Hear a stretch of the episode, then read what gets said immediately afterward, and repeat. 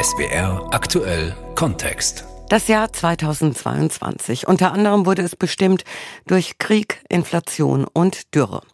Und unsere Politikerinnen und Politiker, die würden sicher gerne an dieses Jahr einen Haken dran machen. Erledigt, es kann weitergehen, aber bitte viel, viel besser. Und ja, es gibt sie, die Optimisten unter den Politikern und zwar quer durch die Bank.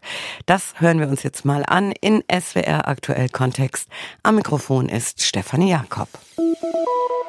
Optimismus kommt von lateinisch optimum, das Beste. Das ist eine Lebensauffassung, in der die Welt oder eine Sache von der besten Seite betrachtet wird. Sie wissen schon, das halbvolle Glas und so. Und jetzt geht es um die Optimistinnen und Optimisten in unseren Parteien und wir beginnen mit den Grünen. Wer im Sternzeichen Löwe geboren ist, soll besonders charismatisch, extrovertiert und optimistisch sein. Einer der grünen Löwen ist Jürgen Trittin. Zugegeben, sein Gesichtsausdruck vermittelt eher selten Optimismus, die Art, wie er spricht, auch nicht. Aber eine gute Nachricht im Jahr 2023 fällt ihm sofort ein. Markus Söder ist nicht mehr Ministerpräsident von Bayern. Rein theoretisch kann es dazu kommen. Im Oktober wird in Bayern gewählt, aber auch wenn die Grünen in aktuellen Umfragen zweitstärkste Kraft sind, die CSU hat schon noch einen kräftigen Vorsprung. Also ist das eher Wunschdenken als Optimismus beim Löwen Trittin Ihnen? Ich glaube, dass wir in der Tat eine Chance haben, in Bayern Regierungsverantwortung zu übernehmen und das wird ein schönes Ereignis sein. Na gut, Löwen geben nun einmal auch gerne den Ton an. Dafür sind sie bekannt. Als geradlinig und pragmatisch wird dagegen die Jungfrau beschrieben. Bei den Grünen ist Katharina Dröge in diesem Sternzeichen geboren, eine der beiden Fraktionschefinnen im Bundestag. Aber auch sie ist sich ziemlich sicher, mit der Regierungsverantwortung in Bayern, das könnte etwas werden. Sowieso, Optimismus hält Dröge für ihre Stärke. Also ich bin Rheinländerin und ich glaube, das liegt so ein bisschen in, in meiner Tradition, eher positiv auf die Dinge zu schauen und eher zu sagen, okay, da ist ein Problem, lass uns die Lösung finden, als umgekehrt. Lösungen finden, grundsätzlich keine schlechte Eigenschaft eines Politikers. Und Lösungen zu ziemlich vielen, ziemlich unangenehmen Problemen mussten in diesem Jahr gefunden werden. Bei der Energieversorgung zum Beispiel. Dabei optimistisch zu bleiben, war überhaupt nicht leicht, sagt Drügge. Wir können gemeinsam, weil wir diese Stärke gehabt haben in dieser Zeit, auch optimistisch auf das nächste Jahr schauen und sagen, diese Stärke nehmen wir mit, diese Entschlossenheit, Krisen auch zu bearbeiten und gemeinsam Antworten zu finden. Nach dem Motto, dieses schwierige Jahr hat uns stark gemacht für das nächste. Aber Politiker müssen weiterhin erfinderisch sein und Ideen haben. Das sind zwei Eigenschaften des Wassermanns, Sternzeichen des grünen Abgeordneten Boris Mijatovic. Er sagt zu optimistischen Aussichten für 2023. Ich überlege gerade angestrengt und ich hoffe auf eine Sportveranstaltung, auf die ich mich endlich wieder freuen kann. Nach der Männerfußball-WM in Katar mit so einigem Beigeschmack könnte das im nächsten Jahr zum Beispiel die Frauenfußball-WM in Neuseeland und Australien sein. Apropos Fußball. Mein Verein Eintracht Frankfurt landet vor Ihrem Verein. Ich bin aber gar kein Fußballfan. Das ist schon mal, äh, äh glaube ich, gegeben und eine schöne Angelegenheit. Findet Grünen-Chef Omid Nuripur. Sternzeichen Zwillinge. Die gelten übrigens als gesellig und tolerant, aber auch als oberflächlich. Der Fußball eben. Sorry für dieses Klischee. Hauptsache optimistisch Richtung 2023. Die Optimisten bei den Grünen, Oliver Neuroth aus dem Hauptstadtstudio berichtete. Und schnell geht es weiter. Wie sieht es denn aus bei der Union? Das weiß Sabine Henke.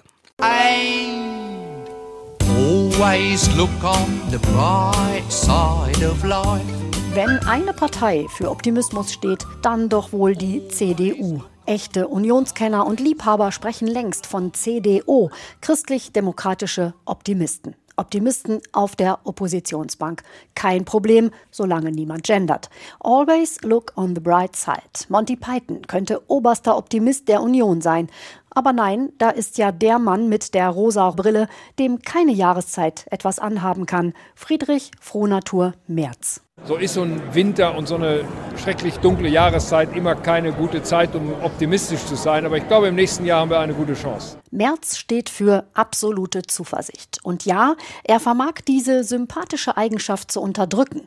Spuren von Pessimismus sind durchaus möglich, aber sinnlos. Optimismus steht ihm doch auch viel besser, dem Merz Mutmacher. Wir leben in einem tollen Land. Das hat seine Probleme, aber wir haben das unglaubliche Glück, dass wir in diesem Teil der Welt leben. Und es ist reiner Zufall. Reiner Zufall auch, Alexander Dobrindt lebt in Bayern. Das ist dieses bescheidene Bundesland, das völlig selbstlos immer allen anderen den Vortritt lässt. Und Dobrindt ist der Mann, der mit seiner Kreativität ein Jahr prägen kann. Er hat gar einmal das Unwort des Jahres erfunden, Anti-Abschiebeindustrie.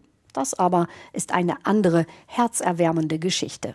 Ich habe äh, grundsätzlich immer übrigens die Neigung, ein Jahr damit zu beschließen, dass man die Hoffnung auf ein gutes neues Jahr hat und nicht darauf, dass es noch schlimmer kommt. Was könnte schon schlimmer kommen im Jahr 2023?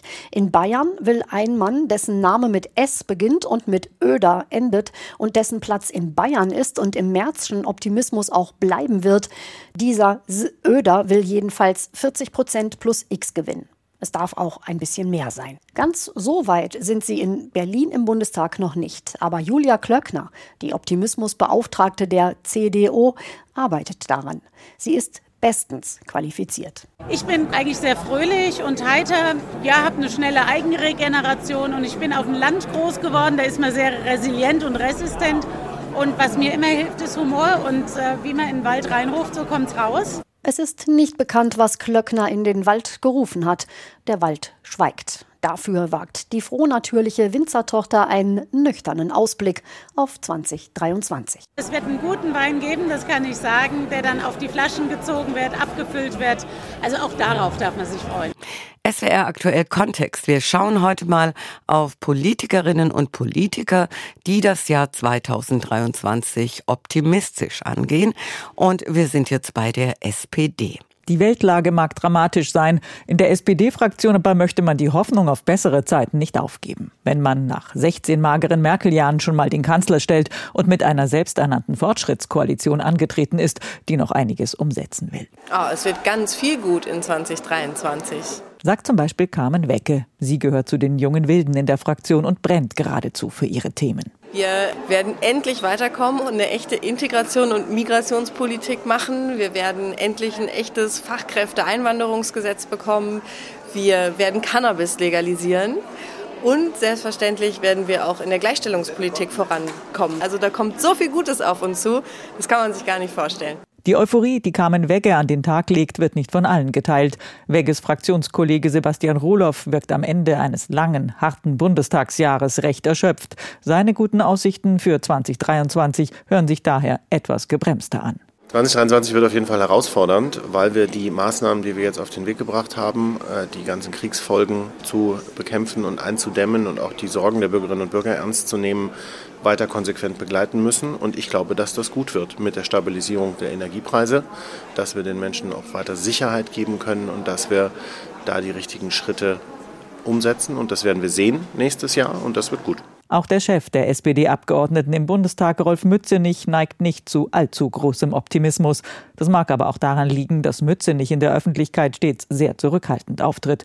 Gefühlsausbrüche von ihm sind genauso selten überliefert wie von Bundeskanzler Olaf Scholz. Mützenich wünscht sich für nächstes Jahr, dass wir hoffentlich 2023 in der Ukraine den Bürgerinnen und Bürgern helfen können, indem wir vielleicht auch sehen, dass dieser Krieg endet, nicht endet in einem unmittelbaren Frieden, aber vielleicht eben in einem nicht Krieg, wo vielleicht auch die Fronten sich festgefressen haben. Mützenich ist Realist genug zu wissen, dass der Krieg in der Ukraine nicht urplötzlich aufhören wird. Er würde sich wünschen, dass Frieden herrscht, sagt er, ohne große Hoffnung. Was wäre ein Wunder 2023? Dass die Welt insgesamt begreift, um was es wirklich geht, nämlich der Klimakatastrophe Einhalt zu geben und insbesondere, dass alle Kriege enden. Wunder dauern in der Regel etwas länger und brauchen einen längeren Atem. Den hat die SPD-Abgeordnete und Staatssekretärin im Entwicklungsministerium Bärbel Kofler schon von Amts wegen. Kofler war lange Menschenrechtsbeauftragte. Ihre Antwort auf die Frage, was wird gut in 2023, ist daher sehr pragmatisch. Es kommt am 1. Januar das Bürgergeld, es tritt am 1. Januar das Lieferkettengesetz in Kraft, es kommen eine ganze Menge Gesetzesänderungen und ich hoffe, die Bürger spüren die Entlastung dann auch ab Januar in ihren Geldbeuteln. Da ist sie wieder, die Hoffnung auf bessere Zeiten. Barbara Kostolnik war das. Die Optimisten bei der AfD. Das könnte schwierig werden, sagt Bianca Schwarz. Optimismus in der AfD. Puh. Da muss man schon ganz genau suchen. Optimismus ist jetzt wirklich nicht das Gefühl, das die AfD am liebsten verbreitet. Reden Sie zum Beispiel mal mit AfD-Bundessprecher Tino Kropala über die Stromversorgung. Nichtsdestotrotz sehen wir ja, wie der Kollaps im Stromnetz jetzt wahrscheinlich im Winter doch anstehen könnte. Blackout in Deutschland, den Ruin unserer Wirtschaft und auch die Vernichtung unseres Wohlstandes der deutschen Bürger. Das ist Schwarzmalerei. Oder versuchen Sie mal mit Bundessprecherin Alice Weidel freudvoll über Fußball zu reden. Ich glaube nicht, dass die Menschen, die ihre Tankrechnung, ihre Nebenkostenabrechnung nicht mehr zahlen können, die mit Stromausfällen konfrontiert sein werden, deren Vermögen weginflationiert wird, und, und, und. Das sind eigentlich so die Themen, die die äh, Deutschen interessiert und nicht irgendwie so ein Popanz um eine WM in Katar. Aber nun gilt die AfD bekanntlich als die Partei der alten weißen Männer mit Alice Weidel als ältestem und weißestem Mann. Da vergisst man ab und zu, dass sogar sie eine Jugendorganisation hat, die junge Alternative. Die fordert zwar ab und zu Atomwaffen für Deutschland, aber davon abgesehen ist die Hemmschwelle für Freude dort viel niedriger als bei den abgebrühten Bundessprechern. Hier, Carlo Clemens zum Beispiel. Er war bis zum Sommer der Bundesvorsitzende der Jungen Alternative und Listenkandidat bei der Landtagswahl dieses Jahr in Nordrhein-Westfalen. Ein guter Indikator ist immer, wie viel man beleidigt wird beim Plakatieren. Ich bin fast jeden Tag auf der Leiter tatsächlich. Ich habe bisher noch keine einzige Beleidigung erfahren. So klingt Optimismus bei der AfD. Und sein guter Indikator hat ihn auch nicht im Stich gelassen. Carlo Clemens ist mittlerweile Abgeordneter im Landtag von Nordrhein-Westfalen. Genauso wie seine Kollegin Angie Seli Zacharias, die ganz optimistisch weit in die Zukunft blickt. Unsere Zeit wird noch kommen weil immer mehr Menschen auch aufwachen werden. Das wird vielleicht jetzt nicht äh, zur nächsten Wahl im Kern passieren, aber wir sind noch jung und ich bin davon überzeugt, dass wir das definitiv noch miterleben werden. Schon in diesem Jahr 2022 hat man die AfD übrigens mindestens einmal laut jubeln hören im Bundestag, als nämlich im April die Impfpflicht nicht eingeführt wurde nach namentlicher Abstimmung. Abgegebene Stimmkarten 683. Mit Ja haben gestimmt 296. Ja, hätten Sie der AfD so einen Jubel zugetraut? Alice Weidel hat sogar vor lauter Freude mit den Fäusten auf ihren Tisch geklopft, ehrlich. Und bei so viel Optimismus kann man eventuell darüber hinwegsehen, dass der stellvertretende AfD-Bundessprecher Stefan Brandner auch in diesem Jahr wieder Witze erzählt hat, die naja. Im Koalitionsvertrag wurde ja auch festgelegt, dass Kinderrechte im Grundgesetz verankert werden sollen. Das klingt ja erstmal sympathisch, oder? Ja, dann denkt man sich, äh, Kinderrechte, tolle Sache. Wobei ich mal so ein bisschen spaßig sage, lieber mehr rechte Kinder als äh, Kinderrechte. Oh, der ist gut, oder? Das unterzeichnen wir jetzt. Und bevor Sie fragen, da kichert keine öffentlich-rechtliche Kollegin, sondern die Moderatorin vom selbstproduzierten YouTube-Channel AfD TV. Wie wird 2023 besser als 2022 und wie sieht das die FDP?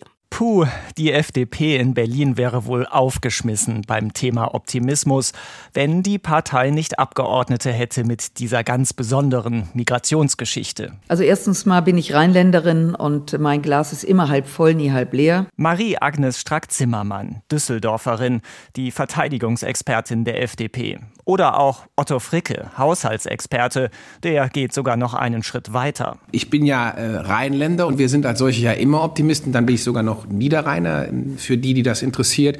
Das ist die Fortentwicklung des Rheinländers. Für alle im Rheinland gilt übrigens nicht nur das deutsche Grundgesetz, sondern auch das rheinische, vor allem Artikel 3. Et het noch immer Jotje Jange. Es ist noch immer gut gegangen. Ein Motto, das es allerdings schwer hat in diesem Jahr aus Krisen Kraft schöpfen und dabei immer den Motor laufen lassen, so hätten es manche in der Anti-Tempo-Limit-Partei FDP wohl gern. Christian Dürr, der Fraktionschef, denkt aber an einen ganz bestimmten Motor. Trotz einem schwierigen Jahr 2022 für Europa insgesamt freue ich mich auf 2023, denn den Reformmotor wollen wir weiter laufen lassen. Der eine will den Motor laufen lassen, andere setzen lieber auf Schritte, um im nächsten Jahr voranzukommen. Fortschritte, wie Bettina Stark-Watzinger, die Forschungsministerin. Fortschritt in der Gesellschaft, aber auch Fortschritt, wenn es darum geht, die äh, großen Krisen zu bewältigen, den Klimawandel eben durch neue Technologien zu bewältigen. Ob mit Reformmotor oder Fortschritten, dieser Weg wird kein leichter sein, ahnt auch Bijan Djirsaray,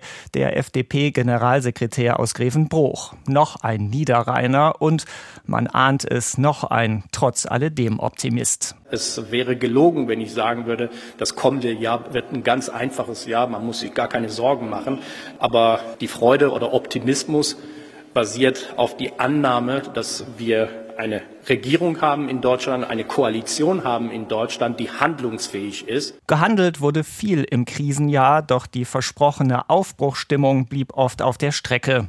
Wird das anders? Jetzt zum Ende dieses Jahres 2022 könnte so eine Art Wendepunkt bevorstehen. Meint Christian Lindner, der FDP-Chef und Finanzminister. Kein Rheinländer, sondern aus dem Bergischen Land, quasi nebenan. Da klingt Optimismus auch etwas nüchterner. Nämlich aus dem eher reaktiven Entscheiden, es ist Krieg, es ist Inflation, und was muss da getan werden, hin wieder zur längerfristig strategischen Gestaltung von äh, Aufgaben dieses Landes. Wird das auch ein Wendepunkt für die FDP? Die ist in Umfragen nah an die 5-Prozent-Hürde gerutscht. Spätestens jetzt ist wohl wieder echter rheinischer Optimismus gefragt.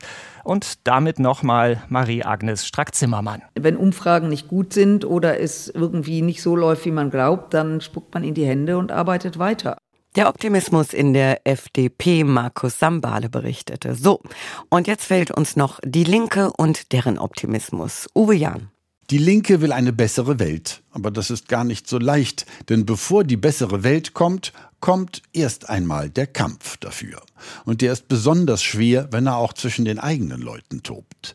Wer da optimistisch bleibt, hat wahrscheinlich schon viel durchgestanden, so wie Gesine Lötsch seit 20 Jahren im Bundestag immer direkt gewählt. Ob sie ein Licht am Ende des Tunnels sieht? Klar sehe ich ein Licht. Was mich optimistisch macht, ist, dass wir ganz viele junge Leute haben. Es äh, rücken doch sehr, sehr viele junge Leute nach, die auch Ideen haben, anpacken, mit auf die Straße gehen, wissen, dass man ohne den direkten Kontakt mit den Bürgern nichts erreichen kann. Das macht mich optimistisch. Ein bisschen ist Optimismus vielleicht auch eine Frage des Talents dazu, womit wir schon bei einer allseits als begabt eingeschätzten Politikerin sind. Herzlich willkommen zur neuen Folge der Besseren Zeiten Wagenknechts Wochenschau. Da sitzt Sarah Wagenknecht jede Woche, liest mit erkennbarem Bemühen von einem Teleprompter ab und malt schwarz. Optimismus ist irgendwie nicht so ihr Ding. Die besseren Zeiten im Titel ihrer Wochenschau allenfalls ein netter Versuch.